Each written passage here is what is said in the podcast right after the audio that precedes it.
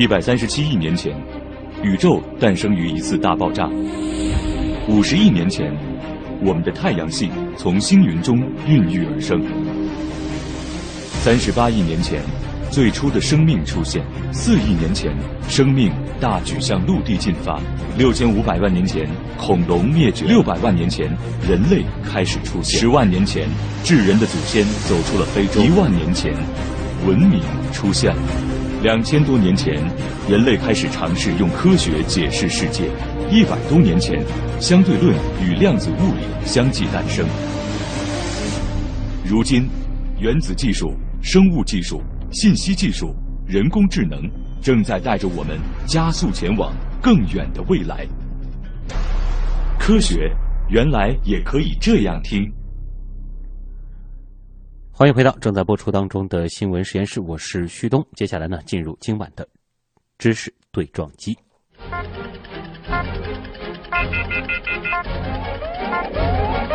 知识对撞机。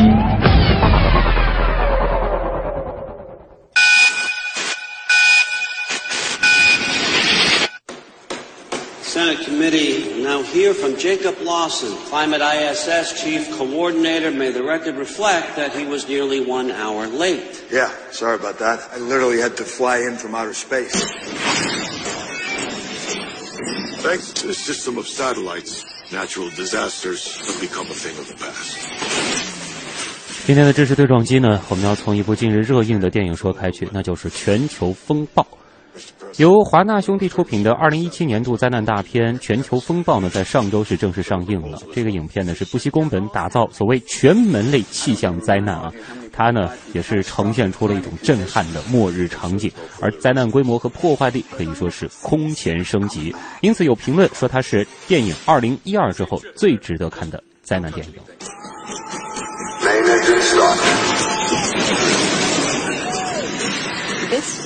Jake Lawson. The Jake Lawson? You look much older than I would have thought. I, I mean, you, you look good. Am I getting fired? My access has been blocked. So Satellite has a bad 全球风暴呢，讲述的是在未来世界里啊，一场波及全球的气象灾变。当时的人类呢，是打造出了一套名叫“荷兰男孩”的控制天气的气象卫星系统，来应对灾害天气。但是卫星网络遭遇故障。转而向地球发起了全面攻击，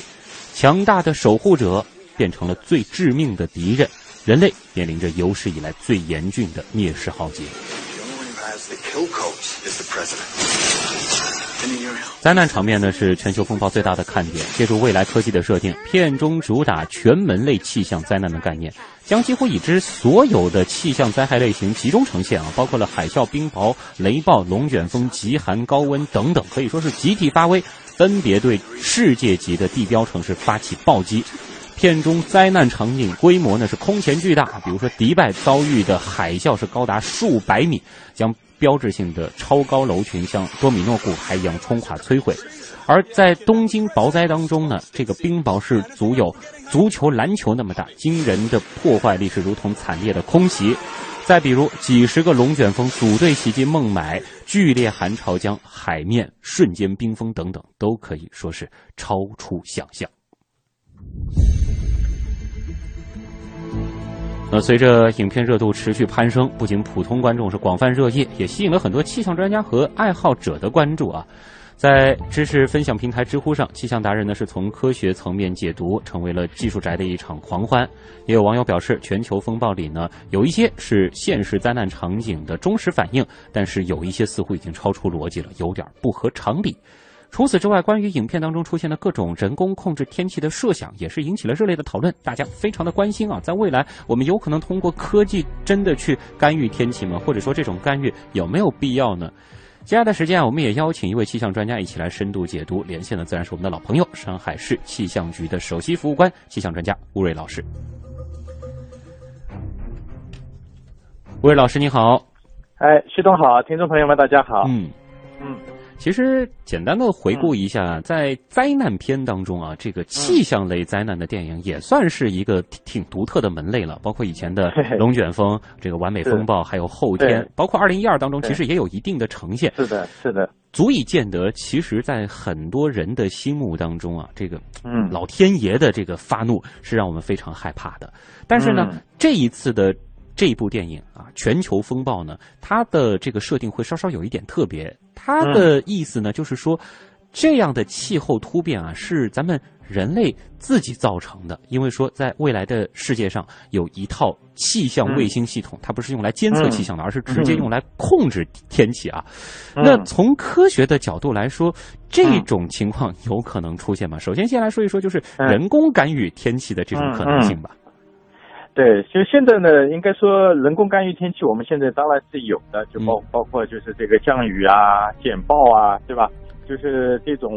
呃，其实我们可能各地都在，就是每年可能都有挺多的这样的人工干预天气的这么一个行动啊。嗯、但是就是说，人工干预天气的效果，包括人工天干预天气的这个原理啊，就目前来说，我们其实还是认识的非常有限的。哦，啊，就是有的时候呢，其实就是说。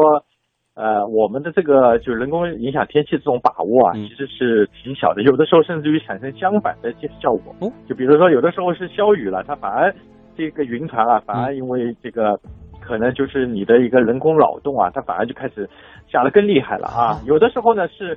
这个就是想要去下雨啊，嗯、它它反而是导致这个地区更加干旱嗯啊。这种失败的这种例子还是非常多的。啊，其实就是说。我们当然，我们就是说，因为有的时候可能会考量这个、这个、这个发生的这种概率了，嗯、对吧？因为有的时候可能，呃，有些概率可能比较小，比如说失败的概率还比较小，那我们肯定就会去做。嗯，但就是说，就从这个人工干预天气这样一个，就是我觉得这个研究范围来说，还是非常有限的。现在等于我们还是刚刚起步，只能一定程度上的做到就是局部的或者说是非常有限区域内的降雨或者是消雨，而且这还不是一定能够成功的。对对对对，因为这个呢，就天气本身是一个太大的系统。嗯啊，这个我们对它的了解呢，其实某种角度来说，就是可能无论从方法论，嗯、无论从这个研究的。这个这个时间上啊，都是可能比较有限的啊。可不可以理解，就是在现有的技术条件下，嗯、就是即使我们可能需要来一场人工降雨，也不是说任何的情况我们想下都能下的，还得看这个当地的天气条件是不是达到了人工降雨的这个水平线，我们才可能进行这样的操作呢？呃，对对对对对，这一定是这样的，就是说这个巧妇难为无米之炊嘛，嗯、对吧？第二个就是说。其实就是在这个效果当中，我们可能还会考量很多的一些因素啊，嗯、并不是说像我们说，呃，这个人工这个影响天气啊，最多是人工影响天气，但人工控制天气可能远远没有达到。嗯、所以就是我们现在姑且只能说的是影响啊，这个控制是远远达不到的。另外，对，即使是影响，我们的时间尺度和空间尺度也是非常非常有限的一个区域。啊，嗯，如果说真的是要把这个脑洞放得很大，嗯、您觉得这个在未来有可能把这个时间尺度和空间尺度扩大，或者是真正从影响变到控制吗？呃，这个呢，就目前来说，其实我们应该说，就是这个研究的这个，我当然就是说我我我觉得可能未来可能对研究的这个方向上面啊，嗯、可能会有更多的视角，有可能会可以做到类似这样的事情，包括。就我们对大气当中的能量的传播啊，嗯、大气当中这种复杂系统的一些原理有一个可能革命性的突破，才有可能就是可以达到这个我们可以去控制，或者说一个比较确定的这种影响、嗯、啊。就听您的意思，就是说这个基础科学，或者说是从这个理论层面，还需要走很多步，才最终有可能在应用层面解决这样子的一种问题。对对对，就目前现在，如果对我们现在的这个目前的技术水平来说，我们其实是对天气的这个了解上面都是一个有点捉襟见肘的了啊。这个起码是不可能达到就是在电影开场的时候那个荷兰男孩这样的控制程度。对对对，而且就是说，因为我我看了，就是这个他说是一个气象卫星系统来控制天气。对，我现在不知道，就是他这个，当然他这个可能是一个科幻片嘛，对对吧？但是它的这个控制的介质是什么？控制的啊一个一个工具是什么，对吧？那可能我呢在想，就是如果我们把脑洞放得大一点的话，它可能是我们原来有一个叫卫星武器的这么一个概念啊，就是我们可以通过卫星来，就是比如说、这个、类似于这个个激光这样子的一种设对，激光就像我们这个在《星球大战》里看到的嗯。一些东西啊，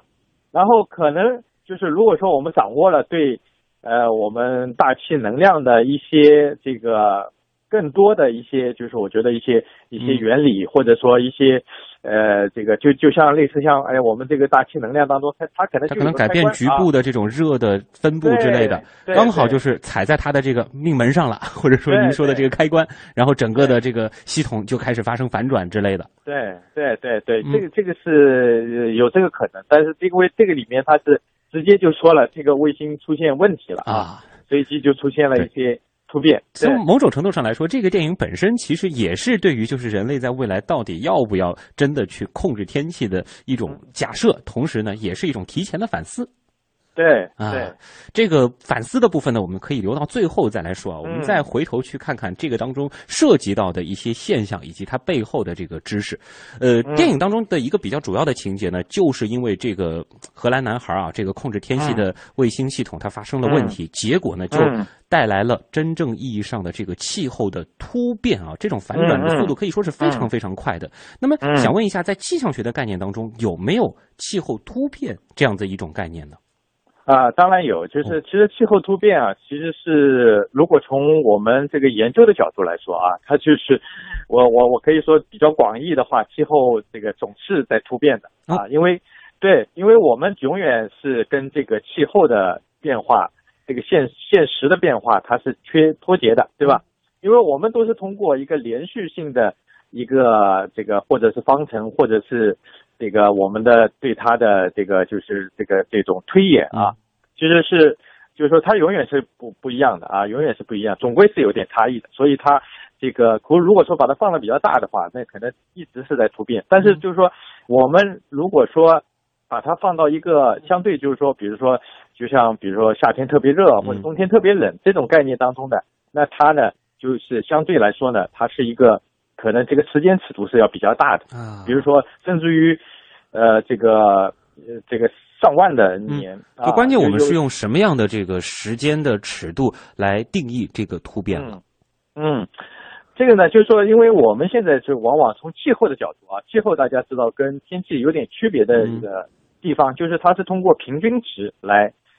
发现这个我们这个这个这个地球大气的变化，所以就是常见的这个气候突变呢，它往往是这样定义，就是说气候从一个平均值到另外一个平均值的急剧变化。但这个急剧变化呢，现在呢，目前来说呢，也没有太就是这个太统一的标准、嗯啊。但是就是说，我们比如说可以达到这个五十年，这个、还不是以年为单位，这个可能是五以五十年这样子的一个作为这个基本的单位。对对对对对，因为就是说，甚至于就是我刚才说了，有的是说是上万年啊，嗯这个这个甚至于它就是一个地质时期的一个变化，嗯啊，这都叫突变。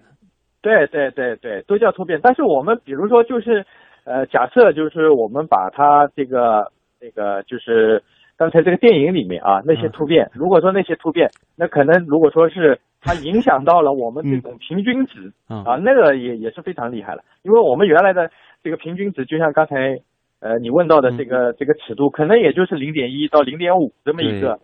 这个这个这么一个差别啊，但是它可能累积在某一个点上，那个肯定是非常大的。对，因为在这个片子当中所呈现出来的那个情节呢，它基本上是真正意义上我们普通人能够感受到的时间跨度的一种突变啊，几乎就是一瞬间把一个本来是液态的这个海面直接给冰封掉。嗯，这种灾难状态的突变，嗯，是不是在现实的天气系统下是几乎不太可能发生的呢？对，这个是完全不可能，因为就是大家如果就是说，呃，可能就是说，即使是它有这么快啊，嗯、就是我觉得就是大家可以看得到水的水的这个，就是说你你把一盆一盆水放到再低的温度下，嗯、它其实它也是需要时间才能才能那个那个结成冰的了。对对，就像你这个这个，比如说它的这个电影里呈现的这个一个风暴来，马上全部。这个我们叫冰化了，嗯。对吧？这这个是不可能的，即使是在非常这个这个低的冰点上面，嗯。就是因为它就是如果说这个温度真的达到了这个我们说的所说的绝对零度，那可能 它这个水都不存在了了，对对吧？它在以运动都另外一个方停止了，对式出现了，对。对嗯。对，所以就是即使是有这么一个突变，它其实这个就是也没那么好的效果，它可能啊。这个变化也是，比如说它原来是在一百年里的突变，它嗯可能也需要五年或者甚至于十年以上才可能有有有这么一个变化。当然，这个其实在地质的尺度上来说，也已经是一个瞬间的概念了，在非常短的时间里，从这个本来还是液态的这个海平海面，直接处在一个冰封的状态。但是电影当中的这个可能过于艺术化了。对，嗯而且呢，就是说，其实地球啊，它它就如果从平衡的角度来说啊，就是它一定不会，就是假设它，比如说，就像刚才说的，就是，呃，它有这么大的冰雹嗯。啊，然后就是可能这个海啸这一块，它可能就就相对就弱了嗯。啊，然后龙卷风或者说这个极寒，因为龙卷风是因为这个 这个这个比较热才可能出现的对。啊，这个这个冷这个这个，除非是那种这个这个这个、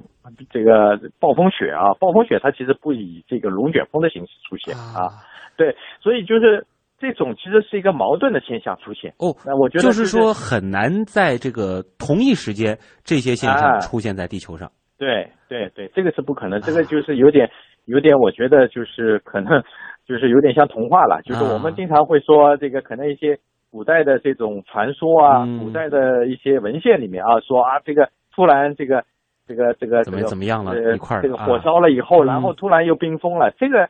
这个是绝对不可能的，就是嗯。如果说从我们现在物物理的这个这样一个状态来说是不可能的。嗯，当然，其实它里边呈现出来的这个有关极端天气的概念啊，倒是和之前和您聊过的这个几期节目，嗯。尤其是涉及到极端天气，会有一点嗯。像。它的这个概念当中呢，我感受到的就是，当整个的这个天气系统的这个平衡被打乱之后，它的这个在极端之间的摇摆摆幅是越来越大。以至于呢，嗯。就是各种各样极端的场景是在全球各地啊频繁的这个出现。这种嗯。概念，如果说没电影当中那么艺术化的话，是不是说在地球上的确可能会出现呢？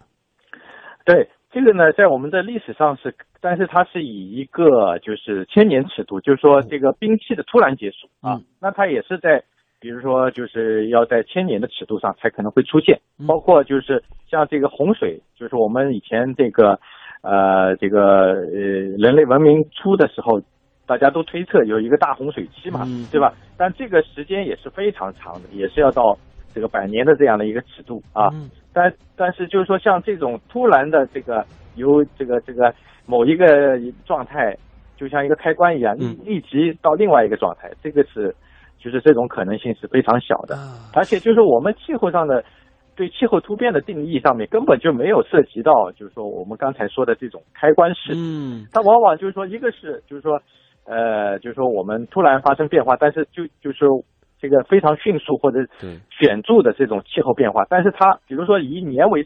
嗯。它是一个，比如说这个就是我们想这个这一年，比如说突然哎我这个这个这个平均气温上升上升了零点几度啊，然后这种是我们可能找不到原因的，它也许就是比如说我们就像一个。一个一个一个动态平衡的状嗯，它总归有一个这个高和低的，对吧？嗯。但另外一个呢，就是表现在，比如说我们已经知道了，比如说这个呃缓慢的大地结构的一些地理变化，对。包括这个海洋洋流的一些这个变化，那我们可能知道它在累积，不断的在累积，嗯。可能这个时候我们可能就是说，我们只是这个这个就像类似，我们知道它总是会要来，但是呢，可能具体哪一年来我们可能不知道啊，对吧？它可能不停的在往后推，但是可能在哪一年它可能会突然嗯就是这个这个相对这个这个气温就下一个台阶啊，但是也是从平均的尺度来说，嗯也其实是这个这个哦。以这个这种能量或者说是相关因素的这个积累，会有一点嗯像就是在这个地震预报当中的一些概念，就是我们知道它的这个应力在那儿蓄积，但是它真正这个能量的释放，我们并不知道它是什么时候。对啊对对。另外一方面，回到前面那个摆锤的例子啊，可不可以这样理解？就是嗯这种摆动啊，你要从原来的这种比较细微的这个摇摆到非常剧烈的摇摆，它总是嗯有一个过渡的。而这个过渡，它的这个时间尺度，起码以我们人对于时间的这个认知来说，还是跨度比较大的，并不可能本来是很小，忽然一瞬间它就剧烈开始摇摆了。对对对，这个不可能，这完全，而且它是全球风暴。嗯如果说你说某一个地区它是有这么一个可能，但是就是说，如果整个地球来说是不可能的，它肯定是有一些地方是相对比较平静，有些地方可能比较剧烈，但是嗯剧烈的程度正好是互相这个抵消的。对啊，那那种。当然，嗯这个电影呢，它本身是因为有一个已经是非常科幻的设定了，就是我们嗯已经能够控制全球天气系统的一个卫星系统了。那个卫星系统它发生了紊乱，所以才导致了如此瞬间的这种转换。如果真的让地球自己来完成，这个是非常非常难的，哪怕有人类活动的参与。对，嗯。嗯好，那我们就具体的再来盘一盘电影当中出现的一些具体的气象灾难啊。这次其实的确很全啊，龙卷风啊，这个极寒，还有硕大的冰雹、雷暴、海啸等等等等啊。嗯。呃，比较震撼的，在宣传片当中就呈现的呢，嗯。就是那个迪拜众多的这个摩摩天大楼啊，然后被那个高达数百米的海啸，嗯嗯。啊、这个所袭击，这个的确是非常非常可怕的。那么这个海啸它会和呃气象的这个灾难相关嘛？我们通常好像会觉得它一般是发生在这个地震之后。嗯嗯，当然就是海啸，就是在台风或者包括就是刚才说的，就是呃这个地震啊，这个都是可能会是有一些相关效应，而且它正好是有个叠加效应。一般来说，就是说呃这些效应它就像一个多米诺骨牌一样嗯啊，就是正好比如说有地震，然后正好在这个海域它又有一些风暴的这种影响嗯，然后它就不断的叠加，而且呢，因为就是其实海啸，大家不要觉得它是一个好像就是就是这个所到之处全部都是这个夷为平地啊。嗯其实海啸，呃，只有到了就是比如说接近陆地的时候，你才会看到哦，它这个它它以一个这个非常呃这个震撼的这个这种形式来来来吞没就是。它啊在这个深海的部分，这个传播的时候，它这个波传播的时候，其实并不会特别的明显。对对对啊，这个其实跟我们这个物理上其实是有一个叫这个这个叫群波的效应，嗯。就是就是它其实就是说我们其实这个波还没有到的时候，它的能量已经到了，就是哦它的传播速度啊，其实是有一些。就是就是，其实，在波动这个力学里面，经常会有这这么一个讨论啊，嗯。就是它其实这个这个海啸，它可能只有到了，比如说在在这个海岸边上的时候，才可能会引起请这个，就是因为它这这个整个是那一段的呃那个、这个海底会比较的浅吗？啊、对对对，啊就直接就是把这个效应就马上呈现出来了。嗯，但是它可能所到之处，可能都有船啊，都都在那边这个飘动，但是这个船都不会被它掀翻的，对吧？嗯那还有一个呢，就是说到，就是它会就掀起高达这个数百米啊，因为那个摩天大楼大部分都在这个百米以上了，对吧？百米以上，它它出现的这种超级海啸，包括它的那个宣传画啊，嗯，其实是这个不可能的，有因为。这个即使是，就是我们无论任何原因啊。造成了这个几百米的浪啊，因为我们现在能够这个人类可能可能看到过的或者实测达到过的这个浪高大概在二十米左右嗯啊，但是已经是非常非常罕见了，经常看到已经是一个大新闻了。有一个啊资料显示，好像当时的那个印度洋海啸是十米左右的这个海啸，已经是造成巨大的破坏力了。嗯，对对对，而且这个这个十米其实就是它绝对不是那个像这个就是这个把就是连人其实说说那个点，就是它即使是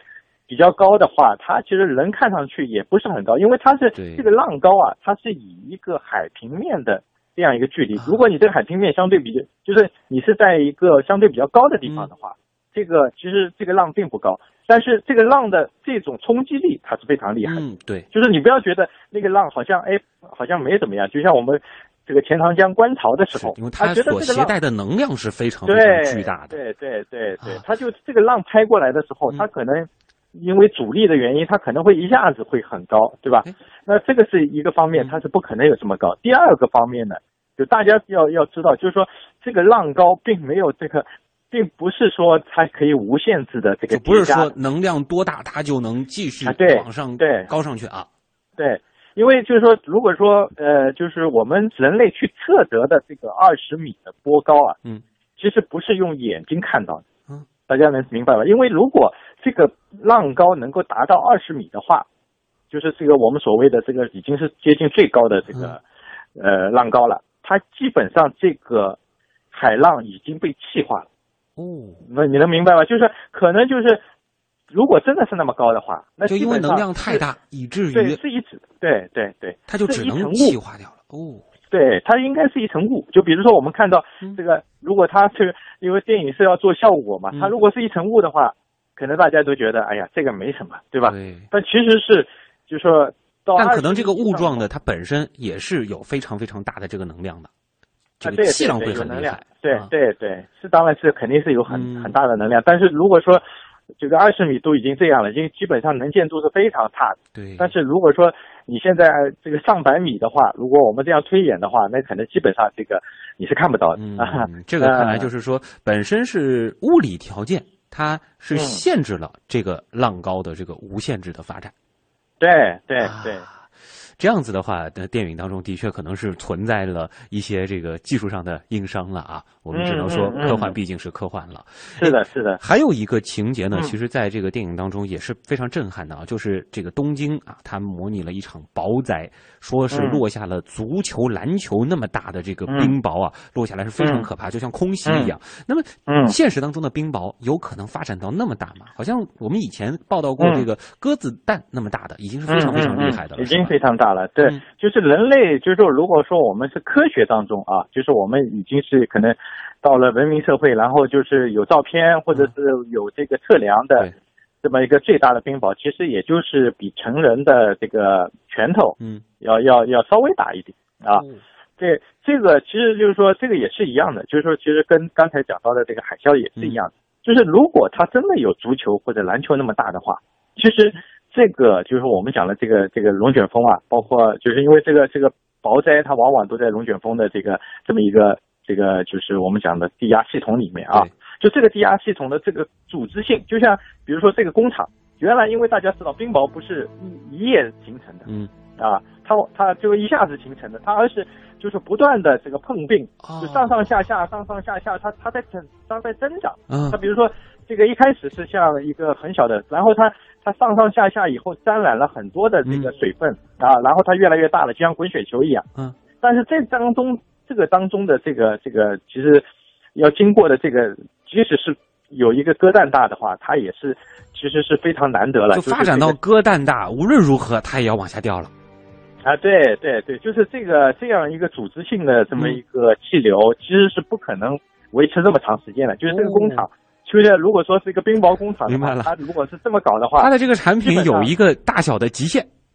对对对这，这个是不可能的。啊就是说，这个如果说像足球或者，因为这个在古代的记载当中是嗯有的，嗯但是这个往往都是我觉得可能是神话，或者是神话也是记载当中的呃一定程度的夸张了。对对对对，嗯因为这个就是说，如果说，而且从另外一个方面来说，如果它在这个气流当中有这么有组织的话，其实它的能量也用完了，也用完了。哎，就是往往就是在冰雹形成这个龙卷风形成之前嗯是有点冰雹的，但是龙卷风跟冰雹其实这个时间差异是很大的，就是哦。当真正龙卷风来的时候，冰雹是没有的。啊，所以它这个也是一个我觉得违反科学这个嗯这个这个定呃这个这个科学研究的，是。就是说，对它就是因为这个东西的能量，它本来它就是就这点能量嘛，嗯。它这非得就是要要要有一个这个此涨彼伏的那种感觉啊，呃对，即使是像这个电影当中描写的这个东京啊，它这个下起了非常非常多的冰雹。如果是嗯。按照一个真实的情况来说的话，嗯。不可能有足球、篮球那么大的。当然，对。这个就是像这个，比如说网球，或者是比人的拳头稍大一点这样嗯尺寸的冰嗯雹，可能会下得更加的密集一些。对对对啊，这个这个呢，其实也是可能也是很罕见很罕见，嗯，对，因为如果说就是如果这么密集的下冰雹的话，这个其实就是说，如果从我们现在研究的发现，嗯。就是它只有在一个比较小的系统，对，不可能就是说范围那么大，而且它下完以后，基本上就是说可能才有龙卷风的出现了，对吧？对，包括他刚才就是刚才说的几十个龙卷风的组队，这个也是不可能的，因为就是说这个这个大大家知道，就有最多是双龙卷了，对吧？双龙卷其实这个也是非常非常罕见，但是如果三四个龙卷，就是。我我我我的您说的是这个一个一个的龙卷风系统对吧？因为我在纪录片当中好像看到过一个大龙卷风边上有好多小龙卷风绕着它转。对对对对，就是这个，就是如果说个个都是，比如说接地的，因为接地的龙卷风是比较厉害的了，对对吧？然后它可能在那个当当然这个就是说，其实我们研究这个发现，其实就是你所看到的，比如说一个大龙卷风，像旁边有几个小龙卷风，嗯，这个往往也是因为视觉的原因，其实。可能啊，它没有接地，因为对，因为我们对这个了解还不多，就是有的时候是可能就是说它它也并不是龙卷风，它可能就是一个小小小的系统啊，这个这个根本就就可能就是就不不能跟这个大龙卷风去相比的了，甚至于可能就是一一个云团而已哦，对吧？就是双龙卷已经是非常非常罕见的了。对对，但是就是陆续的有太龙卷风的这个出现，这个是可能的。对，有可能，但是它比如说一下子出现了几十个，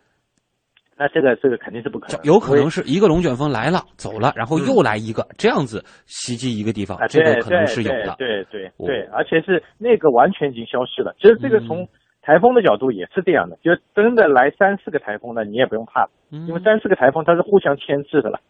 藤原 效应就是它是彼此之间有关联。对对，要不不是它把它吃掉，就是它把它吃掉，不可能不可能跑。就是这个这个大家就是分工作战的。对，就是说我们在讨论天气系统的时候，尤其是这种这个气象灾害的时候，我们不能简单的做加法或者是乘法。啊，对，它其实是一条条非常复杂的这个函数，它的这个曲线啊，可能不是我们普通人所理解的那样，一加一就等于二的。对对，就是这个，就是我们如果是打一个非常接地的一个一个比方，就是如果人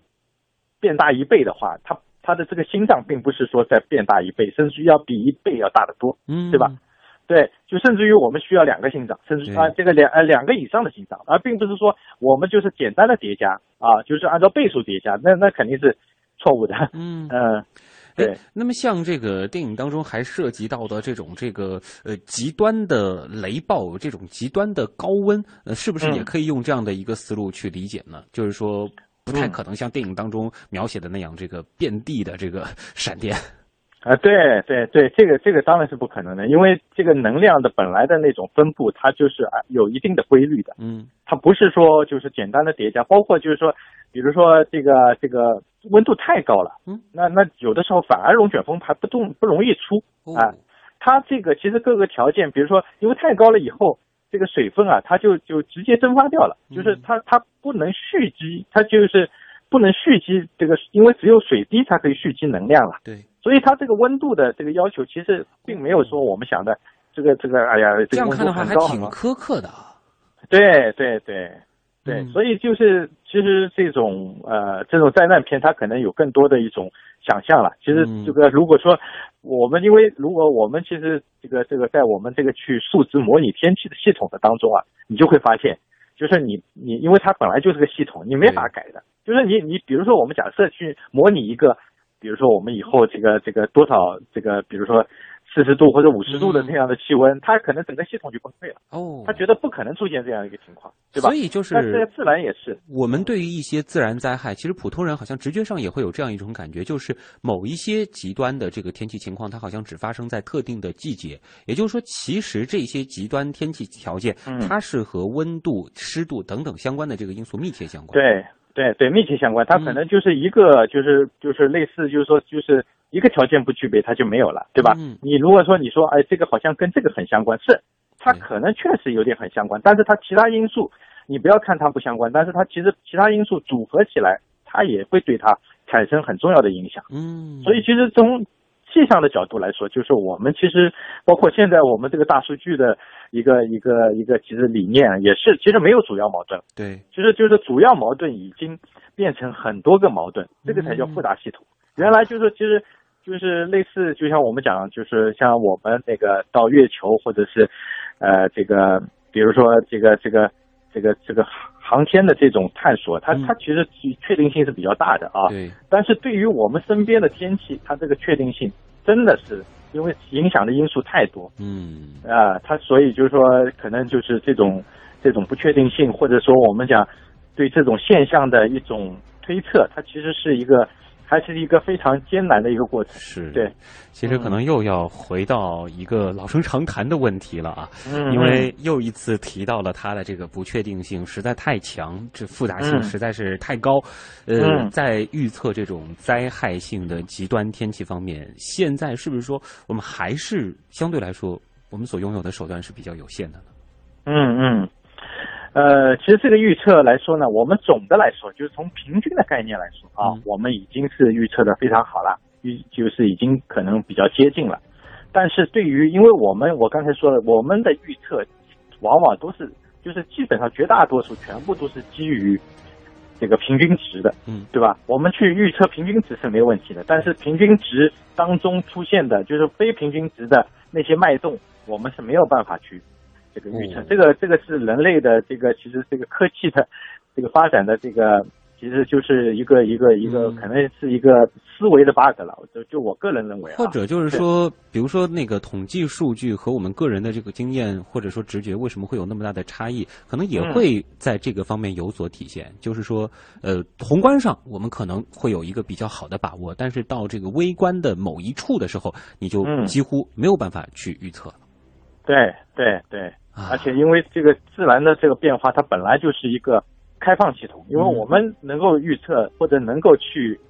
对它进行这个这个这个进行一个推演啊，嗯其实这个都是基于一个，就是我们可以把它划出一个界限，但是大家可以知道，这个是其实是没有界限的，啊，就是对于地球来说，它是个圆的嘛，对吧？你知道它的界限在哪里？对，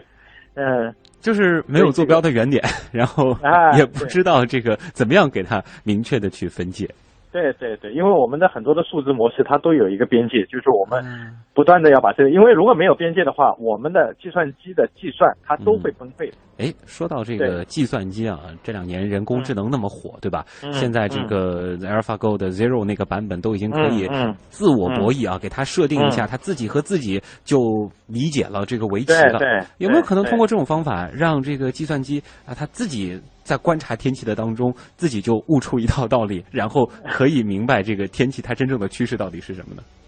呃，这个应该说，我觉得从目前来说是不太可能，因为就是我们呃，就是它对于一些就是确定性的系统，比如说下围棋啊，比如说我们这个要去博弈，就是可能在博弈当中就可能要去计算出啊，比如说这个。这个这个一个一个一个，比如说这个国际形势啊，它嗯。它可能还是有用的，但是对于这种复杂系统来说，它往往它很可能就是说，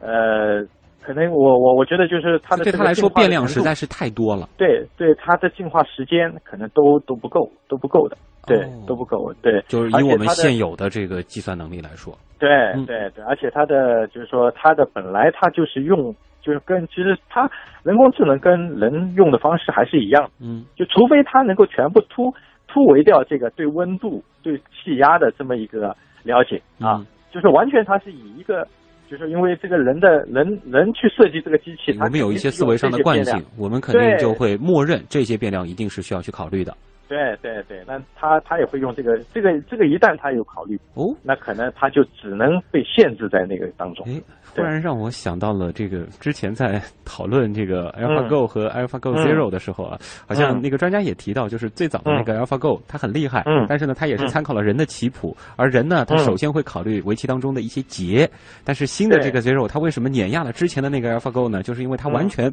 自己发展出了一套系统。如果说真的我们要期待人工智能的话，可能也指望它得完全颠覆我们之前所积累出来的对于这个天气系统的认知才行了。对对对，而且就是它，它如果真的能够报准的话，那我们就完全被它控制了，因为我们也不知道它怎么报准的。对，这个 有点哲学了。啊对对，这种可能就是说，我觉得还是非常低的。嗯嗯，嗯呃，还有一点时间，还是回到最开始留下的那一个思考吧。嗯就是说，很多人呢可能会有这样子的一种期待，就是我们现在嗯。其实对于这个世界的控制能力是越来越强了，嗯。而人本能啊，其实还是有一种对于外界的这个控制感的。那我们最嗯终有没有可能，或者说有没有必要真的去嗯。控制整个地球的天气系统呢？嗯，呃，从就是如果从就是我觉得就是一种实用性的角度啊，应用性的角度来说，我们其实还是可以控制的。就包括比如说，就像以前看那个叫就是大概二零一二吧，他嗯自自己弄了一个生态系统，对吧？哎，那我觉得这个这个，比如说它有一个很大的网罩，然后在这个当中来模拟一些这个天气，当当然它就这个这个就是可以控制的，哦，就是对吧？建立一个呃小的区域，在这个区域内我们完全拥有自己的这个天气系统。哎，别说这个可能在未来几十年甚至一百年会比较实用啊，比如说在这个外星的一些基地啊，对 星际移民的时候，特别是有用的，因为我们对原来天气的了解，可能对这个是有用的，嗯，因为它是有一个边界的，就是我们是在一个玻璃罩，对吧？对。但是如果说我们现在要去把地球的这个这个这个天气进行一个控制，包括可能这个控制是能够达到一定的程度啊，就是我们有一定的这个这个把握，嗯。这个我觉得这种可能性是太，就是说可能是非常低的，对，因为这个这个就是你的这个控制可能要要要要嗯。就是能够遍及的因素太多了，而且，如果从能量的这个角度来讲的话，就是你要让这个地方晴，那么其实它就有一部分的这个能量可能会得跑到嗯。别的地方去。它始终是一个我们说可能类似于小时候玩的那种魔术拼板，就是你要把这个地嗯方腾出来，其实那一块东西并不是凭空消失了，而是被移到了别的地方。对对对，就像啊其实比如说就是其实有有很多我们的尝试嘛，比如说嗯这个台风里面扔干冰，包括用就用甚至有些科幻电影说会用一些核武器啊，核对核弹的方式，嗯还有就是说是那个比尔盖茨说要所有的商队跑到那个智利去，然后去翻海水，对吧？就是这个都是一个，就是说，当然就是说我觉得是一种尝试，但是这个、嗯其实这种机制到现在我们还没有就是真的彻底对，掌握。可能当务之急的话，还是继续发展基础科学，增加我们对对于这个世界本身的一些认识啊。对，好的今天时间关系，非常感谢来自上海市气象局的首席副官吴瑞老师和我们的分享与畅想，谢谢您，再见。好的好的好，再见。总之呢，还是那句话啊，我们必须对咱们生活的这颗星球以及每天都经历的天气抱有一颗敬畏之心，也好好的保护咱们赖以生存的这个星球。以上就是今天的新闻实验室，本次节目监制音乐评旭东，编辑乐奇盛燕姿，我是旭东，咱们明晚的新闻实验室接着聊。